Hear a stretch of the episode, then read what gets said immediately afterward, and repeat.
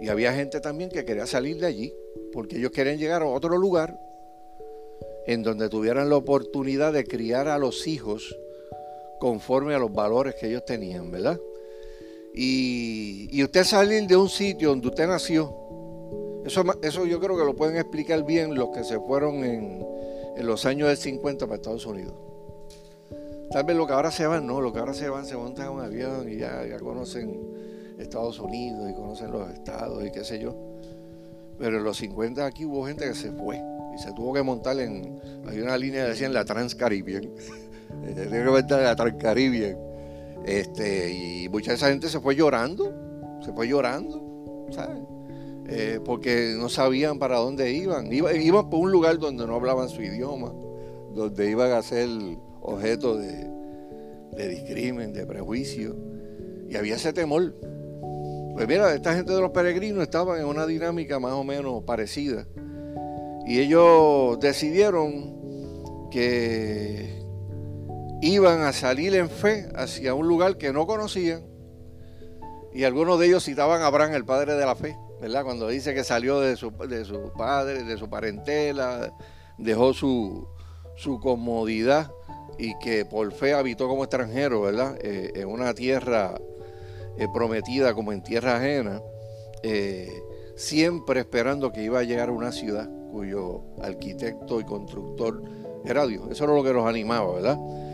Eh, esa gente no eran soldados profesionales, no eran jóvenes aventureros que querían escribir páginas de gloria y hacer fortuna. era gente de clase media y de clase baja que se sentían eh, despreciados por la sociedad donde vivían, por ser cristianos.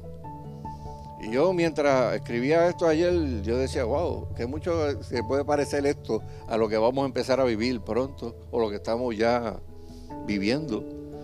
O sea, eh, humanamente hablando, llevaban todas las de perder cuando se montaran en los barcos y se echaran a la mar.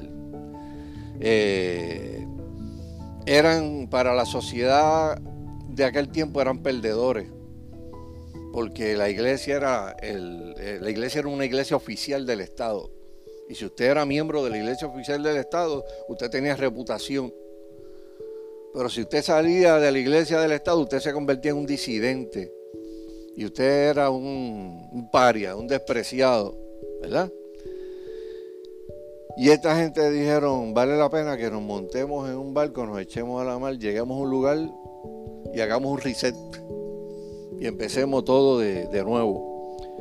Y una, una, iglesia, una congregación en Leiden, Holanda, hizo de tripas corazones para con sus escasos recursos que tenía, mandarle el primer grupo de personas con la idea de que esa gente eh, hiciera una cabeza de playa en una nueva, en un nuevo país que no sabían cuál era, porque no tenían idea hacia dónde iban eh, para que llegara el resto de las personas un poquito más, más adelante. Y, dicen que la despedida fue bien dura, bien dura. Eh, y gracias a que hay gente que escribe y son historiadores, pues hay gente que escribió la despedida. ¿Sabes? Los, tipos estaban friqueados, pero eh, llorando a, a, a lágrima viva porque estaban dejando todo. Lo estaban dejando todo. Eh, y dice que la única forma que pudieron manejar, el que escribió eso dice, la única forma que pudieron manejar esa despedida y aquietar sus espíritus fue mirando hacia arriba. Señor, lo estamos haciendo por ti. O sea, lo estamos haciendo porque queremos glorificarte a ti. Porque queremos adorarte a ti. Y aquí no podemos. Y adorarte a ti es lo más grande que nosotros tenemos. Y nosotros le queremos enseñar eso a nuestros hijos. Y Tenían originalmente dos botes, dos barcos, que estuvieron más de siete años trabajando como esclavos para poder pagarlo. Y a la hora de la verdura, pues uno de los barcos no iba a poder llegar a la travesía porque no estaba en condiciones para, para navegar. Así que tuvieron que descartarlo y finalmente 102 personas apretadas en un barco, ¿verdad? De, de 100 pies llamado el Mayflower, se metieron con 40 tripulantes, que eran los que manejaban la cosa del barco, iniciaron una jornada peligrosísima a través del Océano Atlántico para llegar a donde llegáramos, ¿verdad? Mire, esa gente pudo haber dicho en un momento dado, mira, yo vivo aquí en Holanda, yo he luchado, o vivo en Inglaterra, yo he luchado yo hice lo mejor que yo pude para, mantener unos valores. Yo hice lo mejor que yo pude para hacerle frente a la maldad, a la, a la inmoralidad, a 20 cosas. Pero tenemos que aceptar que los tiempos cambian y que nos vamos a tener que quedar en este país y adaptarnos al nuevo orden de cosas. ¿Esa gente pudo decir eso? ¿Cuánta gente dice eso? Yo conozco gente que está diciendo eso ahora mismo, líderes religiosos que están diciendo eso. Bueno, ya los tiempos han cambiado, el Tribunal Supremo legalizó el aborto, legalizó el matrimonio entre parejas del mismo sexo. Pues ¿qué queda? Pues hay que, hay que, hay que entregarlo, Esto se acabó. O sea, pero estos peregrinos no pensaron de esa manera. Ellos, eh, eh, y ellos no lo hicieron por una cosa que yo quiero que esté bien clara en la mente de todo el mundo. Ellos entendieron que ellos eran peregrinos y extranjeros. Y mientras en esta vida usted entienda que usted es peregrino y extranjero, usted le va a ser fiel a Dios. El día que usted se olvide de que usted es peregrino y extranjero, y usted le coja el gusto al mundo y a las cosas que hay en el mundo, Usted puede seguir siendo religioso el resto de su vida, pero cristiano no. Pero cristiano no. Y esa gente aprendieron eh, eh, desde Europa, al igual que cuando llegaron a América, que no se puede pactar con el mundo, que no se puede pactar con el sistema. Y para esa gente el cielo era más real que la tierra. No le tenían miedo a la muerte porque habían conocido a aquel que tiene las llaves de la muerte y del Hades. Habían conocido a Dios y sabían que no podían establecer una residencia permanente ni en Inglaterra ni en Holanda, a menos que no perdieran sus almas. Y decidieron, pues mira, vale la pena montarnos en el barquito y tirarnos a esta aventura de fe. Eh, como dije ahorita, hace unos segundos atrás, pues nosotros estamos viviendo en una sociedad bien parecida a la que vivieron los peregrinos. Eh, una sociedad llena de violencia, perversión, corrupción, donde aquel que tiene un, un, verdadero temor de Dios en el corazón a veces pues como que lo esquinean, lo echan para el lado por ser cristiano. Pero aquellos peregrinos decidieron que ni en Inglaterra ni en Holanda ciudades de destrucción, ellos no iban a encontrar un lugar seguro donde podían asentarse. Y como dice Hebreos 11:13, ellos se declararon extranjeros y peregrinos, esperando la ciudad que tiene fundamentos cuyo arquitecto y constructor es Dios. Los peregrinos que fundaron América eran, eran cristianos. Y como dije, o sea, nosotros tenemos que hablar de estas historias para que estas historias no se olviden, porque esa es la historia.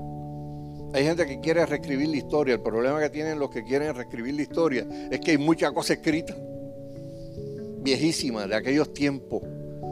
O sea, de gente que relató, que narró. ¿Ve? Cuando no hay evidencia histórica, pues usted puede decir lo que usted quiera y escribir una historia de nuevo. Pero cuando hay evidencia histórica, pues es bien bien difícil, pero es importante, ¿verdad?, que haya esa tradición oral de pasar las historias de generación en generación, porque si no se olvidan, ¿verdad? Eh, los peregrinos llegaron a las nuevas tierras, cultivaron la tierra, se convirtieron en tremendos granjeros, prosperaron, echaron tan, tan para adelante que dijeron necesitamos, ya hay tantos cristianos aquí, que necesitamos abrir dos universidades para preparar pastores. Y abrieron Harvard y Yale, que son dos nidos de ahora mismo de, de producir lo peor en términos de liberalismo. Harvard y Yale fueron dos universidades que hicieron esa gente para entrenar pastores. Eh, pero se convirtieron en gente bien próspera y eventualmente se convirtieron en el mismo sistema del cual un día escaparon. Y la primera colonia, Nueva Inglaterra, estaba llena de cristianos. O sea, que ahí donde ellos llegaron primero, donde establecieron la, cabeza de playa, eh, fue una de las primeras colonias que terminó como un caldo de cultivo para el desarrollo de, la masonería, el, el, mormonismo y un montón de lo que era. Yo quiero puntualizar con esta historia que el verdadero cristiano siempre será peregrino, siempre. Y mientras usted tiene esa mentalidad que usted es peregrino, pues usted puede progresar, usted puede echar para adelante, usted puede alcanzar las metas más grandes del mundo, pero sabe que usted está en el mundo, pero usted no es de este mundo. Cuando usted eso se le olvida, puede haber llegado a tocar la cúspide en términos espirituales. Mira, y ahí mismo viene el descenso. Eh, es como dice Hebreos capítulo 11, creo que lo buscan, del 13 al 16. Hablando de esos héroes de la fe, dice, conforme a la fe murieron todos estos sin haber recibido lo prometido, sino mirándolo de lejos y creyéndolos y saludándolos y confesando que eran extranjeros y peregrinos sobre la tierra. Porque los que esto dicen claramente dan a entender que buscan una patria. Pues si hubieran estado pensando en aquella de donde salieron, ciertamente tenían tiempo de volver. Pero anhelaban una mejor. Esto es la celestial. Esta es la celestial. Por lo cual Dios no se avergüenza de llamarse Dios de ellos porque les ha preparado una ciudad.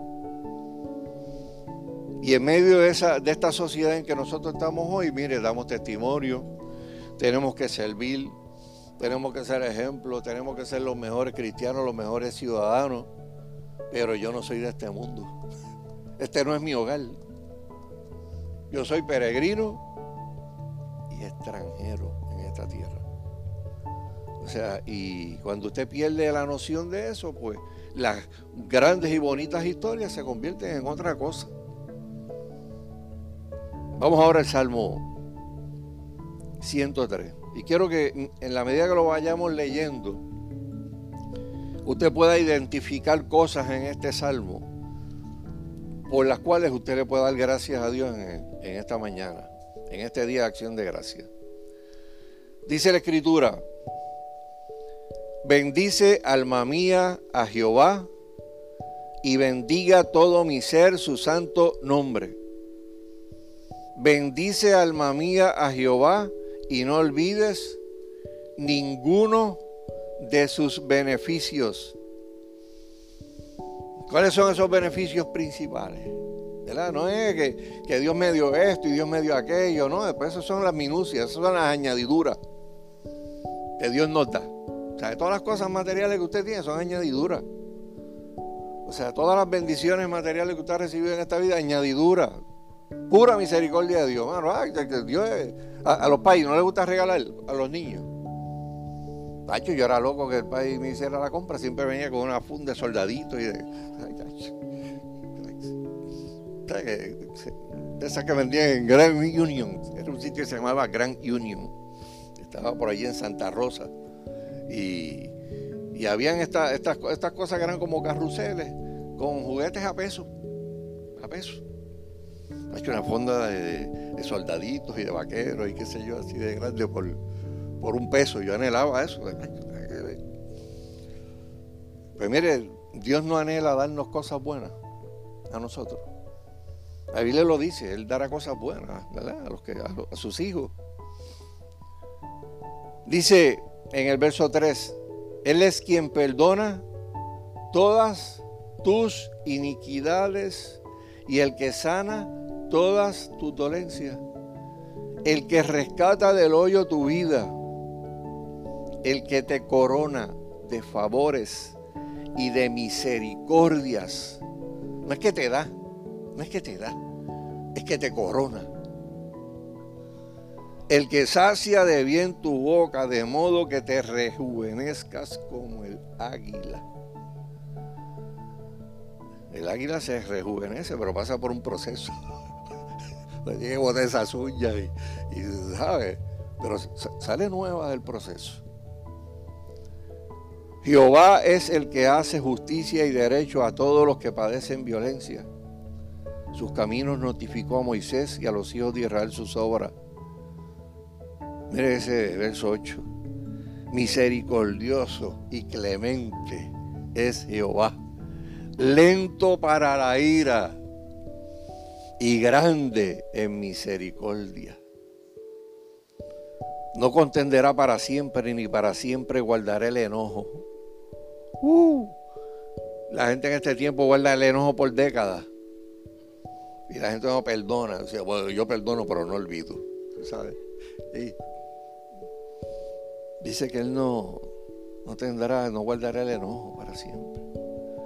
No ha hecho con nosotros conforme a nuestras iniquidades, ni nos ha pagado conforme a nuestros pecados porque como la altura de los cielos sobre la tierra, engrandeció su misericordia sobre los que le temen. Cuanto está lejos el oriente del occidente, hizo alejar de nosotros nuestras rebeliones. Como el Padre se compadece de los hijos, se compadece Jehová de los que le temen, porque Él conoce nuestra condición. Se acuerda de que somos polvo el hombre como la hierba son sus días, florece como la flor del campo, que pasó el viento por ella y pereció, y su lugar no la conocerá más. Mas la misericordia de Jehová es desde la eternidad y hasta la eternidad sobre los que le temen. Y su justicia sobre los hijos de los hijos, sobre los que guardan el pacto.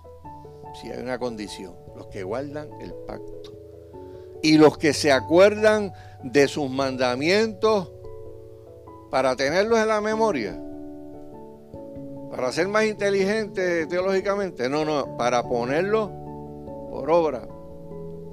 Jehová estableció en los cielos su trono y su reino domina sobre todo. Bendecid a Jehová vosotros sus ángeles, poderosos en fortaleza, que ejecutáis su palabra, obedeciendo a la voz de su precepto. Bendecid a Jehová vosotros todos sus ejércitos, ministros suyos, que hacéis su voluntad. Bendecid a Jehová vosotros todas sus obras. En todos los lugares de su señorío, bendice, alma mía, a Jehová.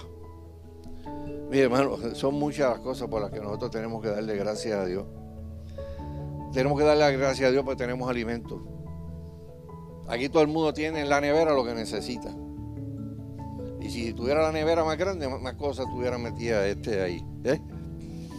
Eh, tenemos una cama, tenemos una almohada donde podemos reposar nuestra cabeza y, y descansar. Tenemos un techo para sentirnos seguros y que no nos caigan gotas de agua, a menos que usted no tenga un toldo de FEMA, ¿verdad? Este, eh, hay mucha gente que todavía tiene eso.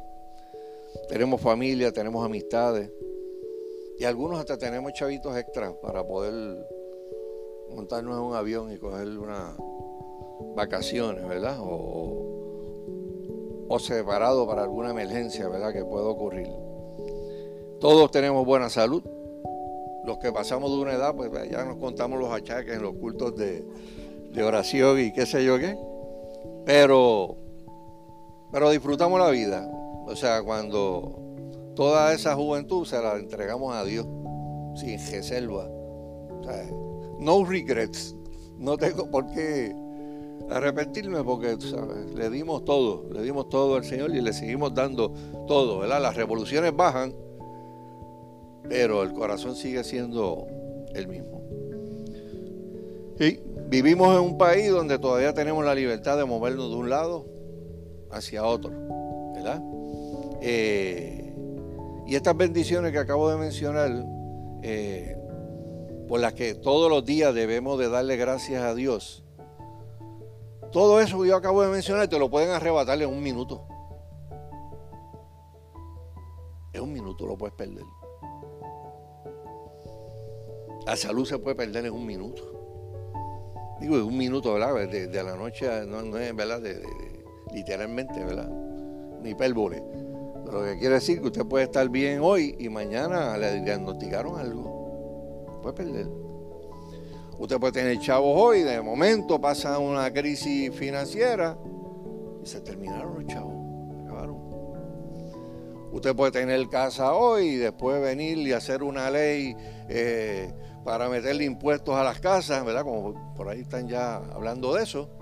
Y, y usted tener que todos los años sacar tantos miles de dólares para pagar los impuestos a la casa, porque si no, se pasan 5 o 10 años y el Estado te dice, venga, tú debes 10 mil pesos. No, porque la casa es mía, yo la pagué la saldé, no, yo lo siento, tú no has saldado nada porque tú me debes. Y te quitaron la casa. Y el techo seguro se, fue. Eh, ¿Por qué traigo esto, hermano? Porque hay cosas que, que nosotros las damos por sentadas, pero no las pueden quitar. Pero hay cosas que nadie nos las va a poder quitar. Y son las cosas que están escritas en este salmo. Y lo primero, cuando dice el verso 1 y 2, bendice alma mía a Jehová y bendiga todo mi ser su santo nombre. O sea, usted tiene que recordar a quién, a qué Dios usted le sirve. ¿Quién es el Dios que usted le sirve? El salmista comienza esto reconociendo y recordando la grandeza y la santidad de Dios. O sea, uno no debe, es como, eh, Sabe orar aquel que entra a la presencia de Él reconociendo su grandeza. A veces nosotros vamos a orar con, la, con el listado de compra, con la lista, con la lista. Señor, te, doy gracias, amén, gracias, qué bueno eres. Mira, aquí viene la lista. Necesito esto, esto, esto, esto y esto. El salmista no era así. El salmista, voy a entrar a la presencia de Dios, tengo que reconocer quién es Él tengo que pasar un tiempo ahí dándole gracias a Él por su grandeza. Señor, tú eres grande, tú eres poderoso, tú eres esto, tú eres aquello, tú eres lo otro. Ese es el fundamento para la alabanza y la acción de gracias. Usted reconocer quién es Dios. ¿Quién es Dios?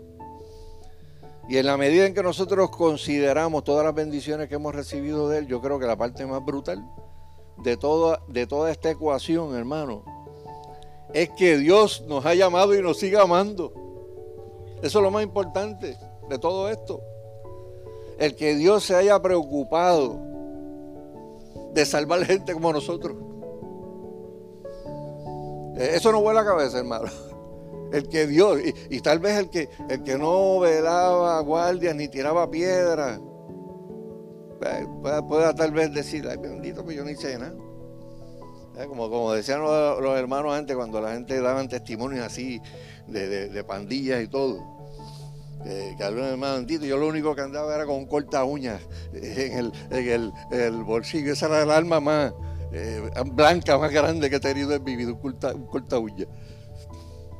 Pero la realidad, hermano, es que eh, nosotros tenemos que darle gracias al Señor porque Él es la fuente de toda bendición. Y todos los que estamos aquí sabemos de dónde Dios nos sacó. Y todos los que estamos aquí tenemos que reconocer que si ese Dios no nos hubiera amado y no se nos hubiera acercado, nosotros nunca nos hubiéramos conocido, nunca. Porque nuestros mundos eran bien diferentes. O sea, yo, yo estudiaría este, ocho pies bajo tierra, obviamente. Porque yo tenía la mente la mente llena de, de rebeldía, de coraje con la sociedad. Yo odiaba la sociedad. La sociedad no me dio esto, no me dio aquello. ¿sabes? Tuve que pasar por esto. Y un día le puedo arrebatar algo a la sociedad, tú sabes. Esa era la, mente que uno tenía en el mundo. Tal vez otros eran más nice, tú sabes. Pero aún el más nice conoce la oscuridad de su corazón. Sí, pues hay gente que no rompe plato, pero por dentro lo rompe el universo completo. Te acuestas allí a pensar y dices, mío, yo voy a aquel. Y después viene, aleluya, gloria al Señor. Pero el que está allá arriba, que ve los pensamientos, dice, con todo y eso te amé. Y con todo y eso me acerqué a ti. Aún conociendo tu corazón y lo que hay en él. Eh, él es la fuente de toda bendición. Y a veces nuestras oraciones, como dije, carecen de ese elemento de tomarnos el tiempo para, para alabarlo. Para alabarlo antes de venir, ¿verdad? Con las peticiones. Porque cuando nosotros dejamos de adorar su grandeza, empiezan a pasar cosas extrañas. Usted empieza a humanizar a Dios. Ay, papito Dios, usted ven los artistas, los artistas en la televisión, papito Dios. Y se hay que nice, son, hasta cristianos, por la, por la mañana están en unos shows pues, este, haciendo barbaridades, pero a las 12 del mediodía, papito Dios. Eh, y entonces empezamos a, a humanizar a, Dios, el nene del pesebre, bendito que, ¿verdad? Jesús en el pesebre, qué lindo, el niño Jesús. Eh, pero el niño Jesús viene ahora como Señor, como Rey de Reyes, Señor de Señores y Juez de toda la tierra. Uh. Eh, cuando dejamos de adorar su grandeza, empezamos a humanizar a Dios y comenzamos a construir un Dios en nuestra propia imagen y semejanza. Y el Dios que yo le, me construyo le gusta todo lo que a mí me gusta. Y le disgusta todo lo que a mí me disgusta. Pero no es el Dios correcto, ¿verdad? No es el Dios del que habla el salmista aquí. Una imagen correcta de Dios nos permite acercarnos correctamente a Él. Y Él es la fuente última. Es como el nene, es como este nene de 8 años que está en la, está en la mesa y están el, padre, ¿verdad? Pues mira, los peregrinos, aquellos que cultivaron la tierra y trajeron los frutos de toda esa tierra y lo pusieron en una mesa y qué sé yo qué. Y entonces el padre dice, vamos a darle ahora gracias por el pan. Sacó, sacó un pan, ¿verdad? Y el nene dice, pero papi, pero, pero ese pan lo ese pan ese pan no lo cultiva, pues ese, pan lo compramos en el. Ese, pan es comprado, lo compramos. Y el papá le, le, dice, ¿y de dónde viene, y de dónde viene este pan que yo tengo aquí? Digo, papi, del supermercado. Y le dice, ven acá, y, al supermercado, ¿de dónde llegó? el hijo le dijo, papi, pues de una panadería. Y él le dijo, ok. ¿Y de qué está hecho? De harina. ¿Y dónde viene esa harina? Pues esa harina viene de alguien que la cultivó, un granjero que la cultivó y qué sé yo qué. ¿Y de dónde sacaron los granjeros la, harina? Pues, papi, de, semilla.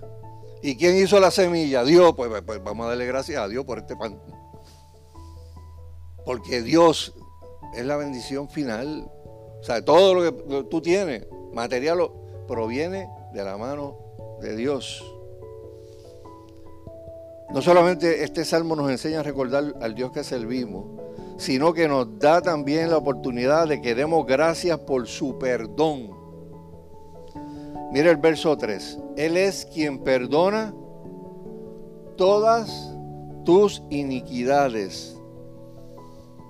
Al que Dios le perdonó mucho, mucho llega a amar a Dios. Y la verdadera adoración viene de un corazón que entiende la profundidad de su propio pecado. A veces hay gente llamada cristiana que dice que piensa que no peca, que lo que comete son errores, tú sabes, eh, errorcitos. Eh, y a veces piensa que son, ¿verdad? Buenos y casi perfectos, ¿verdad? Y a veces pues uno dice, ¿cuánto agradecimiento a Dios puede haber en un corazón así?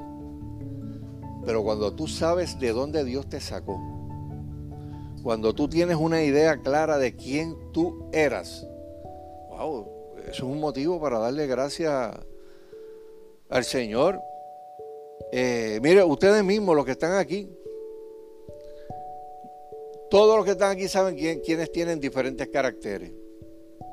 Hay gente que tiene cascos calientes, ¿verdad? Eh, aquí hay gente que tiene 10 años de casado, 15 años, 20, 30. ¿Cuántos tienen ustedes? 40. Uh. Pregunto yo, si Cristo no hubiera estado en nuestro matrimonio, podríamos hablar de 20, 10, 15, 20, 30 y 40 años. Negativo. Pudiéramos hablar de cuatro divorcios, tres matrimonios, dos convivencias, un montón de hijos regados por la calle, eh, un montón de problemas emocionales por heridas y qué sé yo qué. Así que es pura misericordia de Dios, hermano. Usted tiene que dar gracias a Dios por el perdón de sus pecados. Porque fue el que le permitió tener una vida nueva y escribir una historia nueva. Porque Dios tiene una historia buena escrita de nosotros, pero el enemigo tiene otra. O sea, y tú decides, ¿verdad? ¿Cuál es la historia que va a quedar plasmada ahí para, para la eternidad? El perdón que Dios nos ha dado es un perdón permanente. Dice, cuanto lejos Cuanto está lejos el oriente del occidente, verso 12, hizo alejar de nosotros nuestras rebeliones. Así que tenemos que darle gracias a Dios en esta mañana por su perdón. Gracias Señor por haberme perdonado. Damos gracias a Dios también de acuerdo a este salmo porque Él es nuestro rescatador, nuestro redentor eso lo dice el verso 4. Él es el que rescata del hoyo tu vida. ¿Cuántos aquí han estado en ese hoyo alguna vez? Uh, que tú dices, nadie me va a poder sacar de aquí. Estoy demasiado profundo en el hoyo, demasiado. Y tal vez alguien te tira las manos, pero no llega, no llega. Tú sabes. O alguien te tiró una soga, pero la soga se cayó al, final porque no tenía los pies para sacarte de, de allí. ¿Por qué? Porque somos débiles y frágiles y somos incapaces de poder arreglarnos por nosotros mismos. Necesitábamos a alguien que nos sacara del hoyo. Que se metiera en el hoyo con nosotros y nos levantara. También le damos gracias a Dios y ven ese verso 10 y 11. Por las bendiciones de su gracia y de su misericordia. O sea, Dios es paciente para con nosotros, hermano. Y, y brega con nosotros, no a base de los méritos o de méritos que nosotros tenemos, sino en base a su pura misericordia. Miren lo que dice el verso 10 y 11. No ha hecho con nosotros conforme a nuestras iniquidades, ni nos ha pagado conforme a nuestros pecados. Porque como la altura de los cielos sobre la tierra engrandeció su misericordia sobre los que le temen. ¿Cuántos le temen a Dios aquí esta mañana? Dice la Biblia en Romanos 3:23 que la paga del pecado es muerte mas la dádiva de Dios es vida eterna en Cristo Jesús, Señor nuestro. Tenemos que darle gracias a Dios porque no recibimos lo que merecíamos. Miren lo que nos dice Tito, capítulo 3, del 5 al 7. Él nos salvó, no por las acciones justas que nosotros habíamos hecho, sino por su misericordia. Nos lavó quitando nuestros pecados y nos dio un nuevo nacimiento y una vida nueva por medio del Espíritu Santo. Él derramó su Espíritu sobre nosotros en abundancia por medio de Jesucristo, nuestro Salvador. Por su gracia, Él nos declaró justos y nos dio la seguridad de que vamos a heredar la vida eterna. Alguien dijo una vez que si tú comparas lo que tú quieres con lo que tú tienes, tú nunca vas a ser feliz. Pero si tú comparas lo que tú te mereces con lo que se te ha dado, no hay manera que uno no pueda ser agradecido hasta el último día de sus vidas. Pero cuando uno compara, pues, lo que tiene con lo que quisiera, pues siempre verá, ay, mira para allá, yo no tengo esto y aquello y lo otro, y es una lucha por tener y tener. Pero cuando usted dice, wow, a la verdad que Dios me ha dado, Eh, o sea, ¿quién a los 18 años, a los 20 años aquí se pensaron que Dios le iba a dar lo que? Uno miraba para el lado, y tal vez hay gente que, aquí vino de, hogares funcionales. Pero yo conozco un montón de, gente con la que me crié allí en la Catacumba 2 que venían de hogares disfuncionales. Y lo más que aspiraban era no beber, igual que papá, mamá, abuelo, tío, aquellos sobrinos, primos, pam, pam, pam. Lo más que aspiraban era, déjame ver si yo no caigo en el mismo vicio de la familia. O, los que vivían en el residencial, déjame ver si yo no caigo en el vicio de la familia de... Ese es el gatillero. O de robarlo, de hacer aquello, de lo otro. Esas eran las experiencias que tenían mucha gente que vivieron, venían de mundos disfuncionales. O sea, eh, pero qué tremendo es cuando tú miras ahora tu vida y tú dices, wow, Dios mío, mi vida hubiera cogido otro rumbo si Dios no se hubiera metido. Si alguien no se hubiera movido a predicarme el Evangelio. Si alguien no se hubiera movido a, hacerme ver que alguien me amaba y era Jesús y me presentó a Cristo como Salvador, mi historia fuera otra.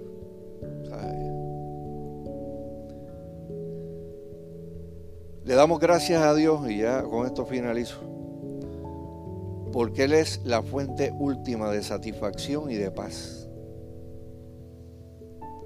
En el verso 4, parte final del verso 4 y el verso 5, dice, el que te corona de favores y misericordias, el que sacia de bien tu boca, de modo que te rejuvenezcas como el águila.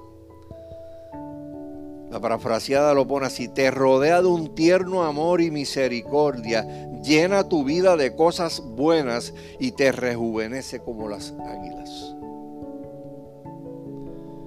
Dios llena a todos los que se le acercan, hermano, y nos llena la vida de cosas buenas.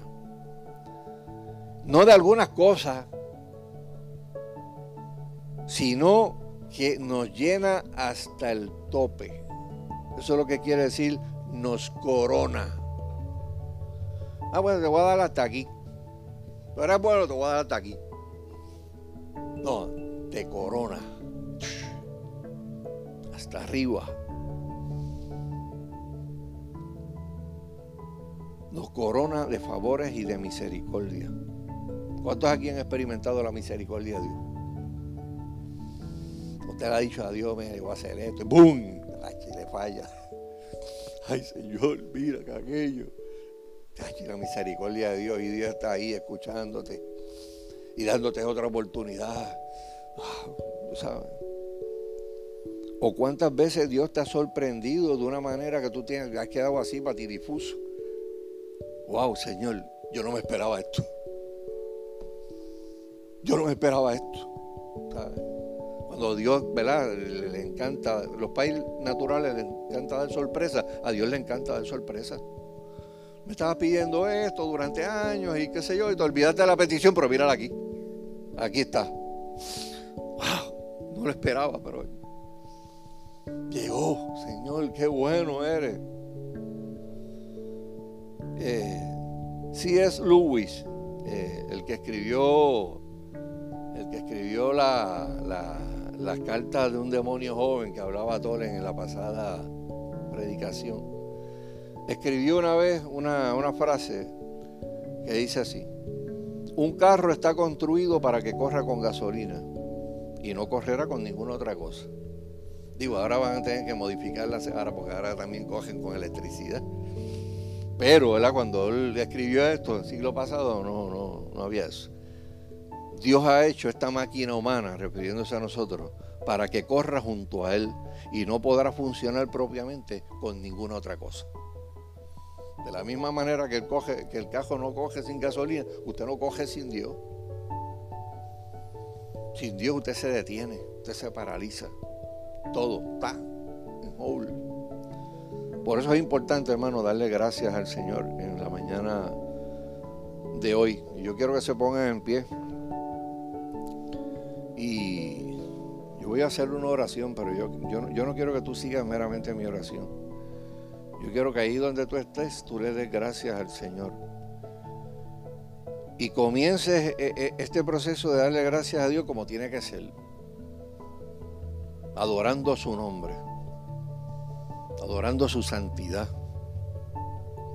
adorando su grandeza, expresándole con sus labios a usted lo grande que es Dios para usted. Y que tú se lo digas a Dios y Dios te va a escuchar de tu corazón al corazón de Dios como si el Señor Jesús estuviera al lado tuyo y tú pudieras inclinarte y hablarle al, al oído. O sea, dile lo, grande que, es Él para, para, ti. Y una vez eh, hagas eso, pues le puedes dar gracias a Dios por, por muchas otras cosas, ¿verdad?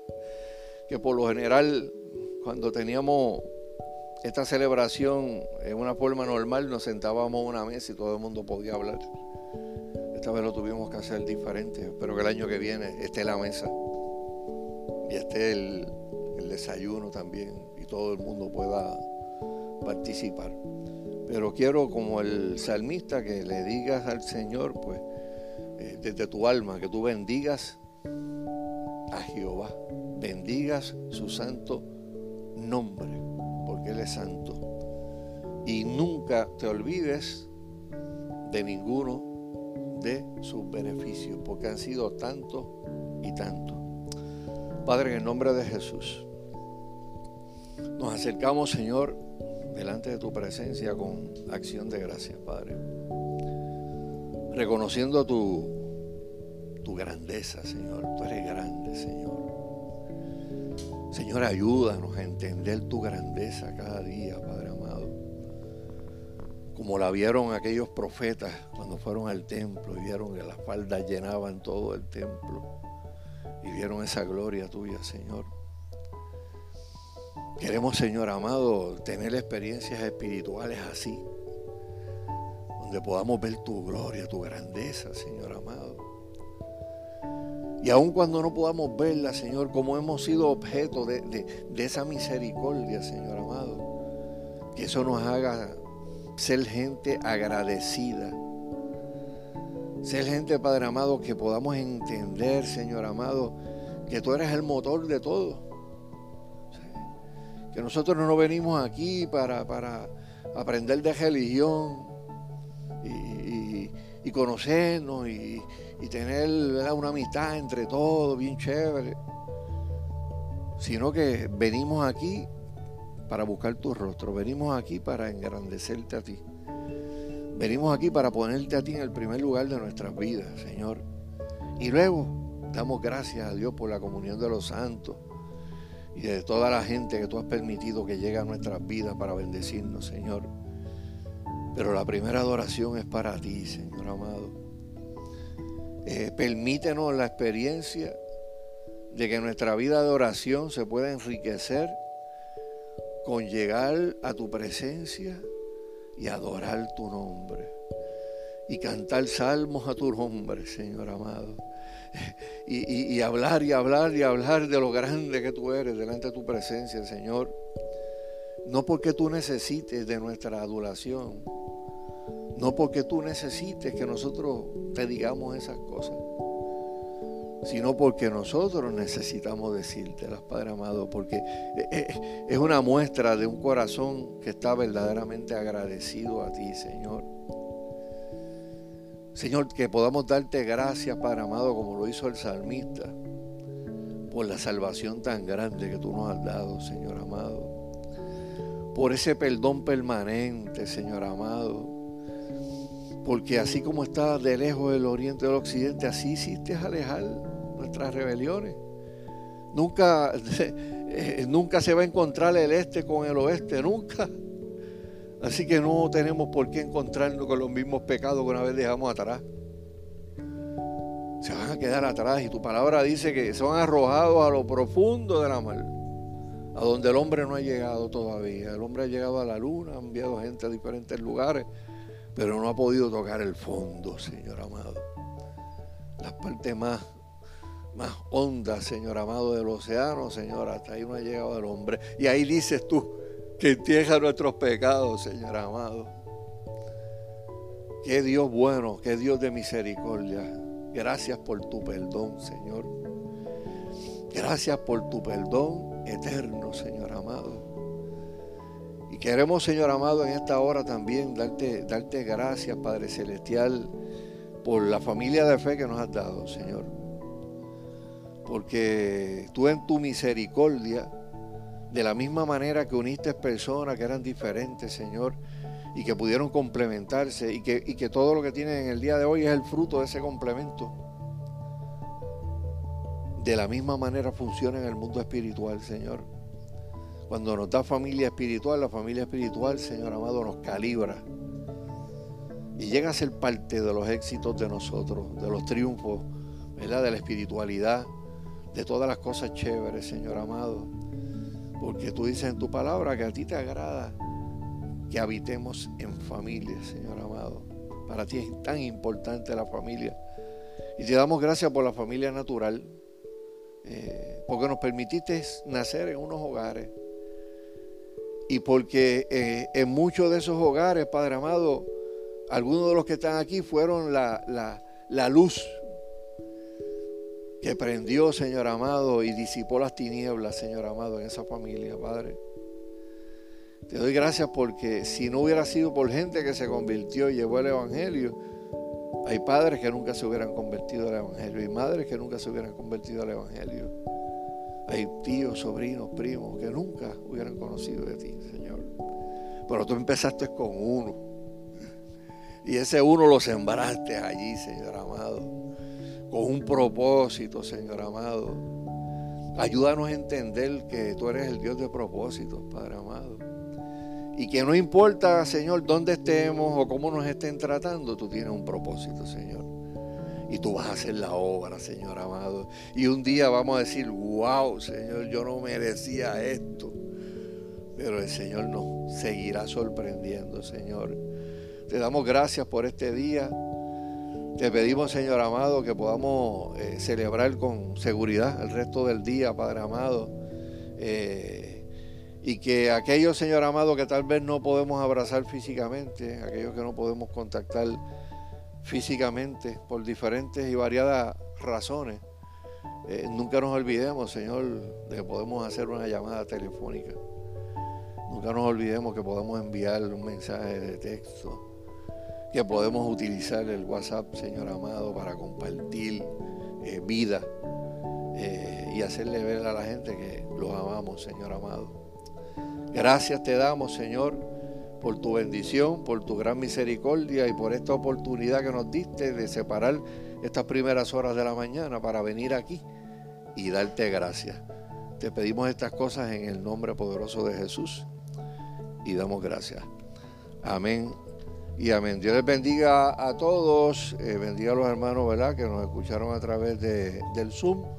Y el próximo domingo estaremos nuevamente aquí en nuestro culto de adoración. Dios le guarde.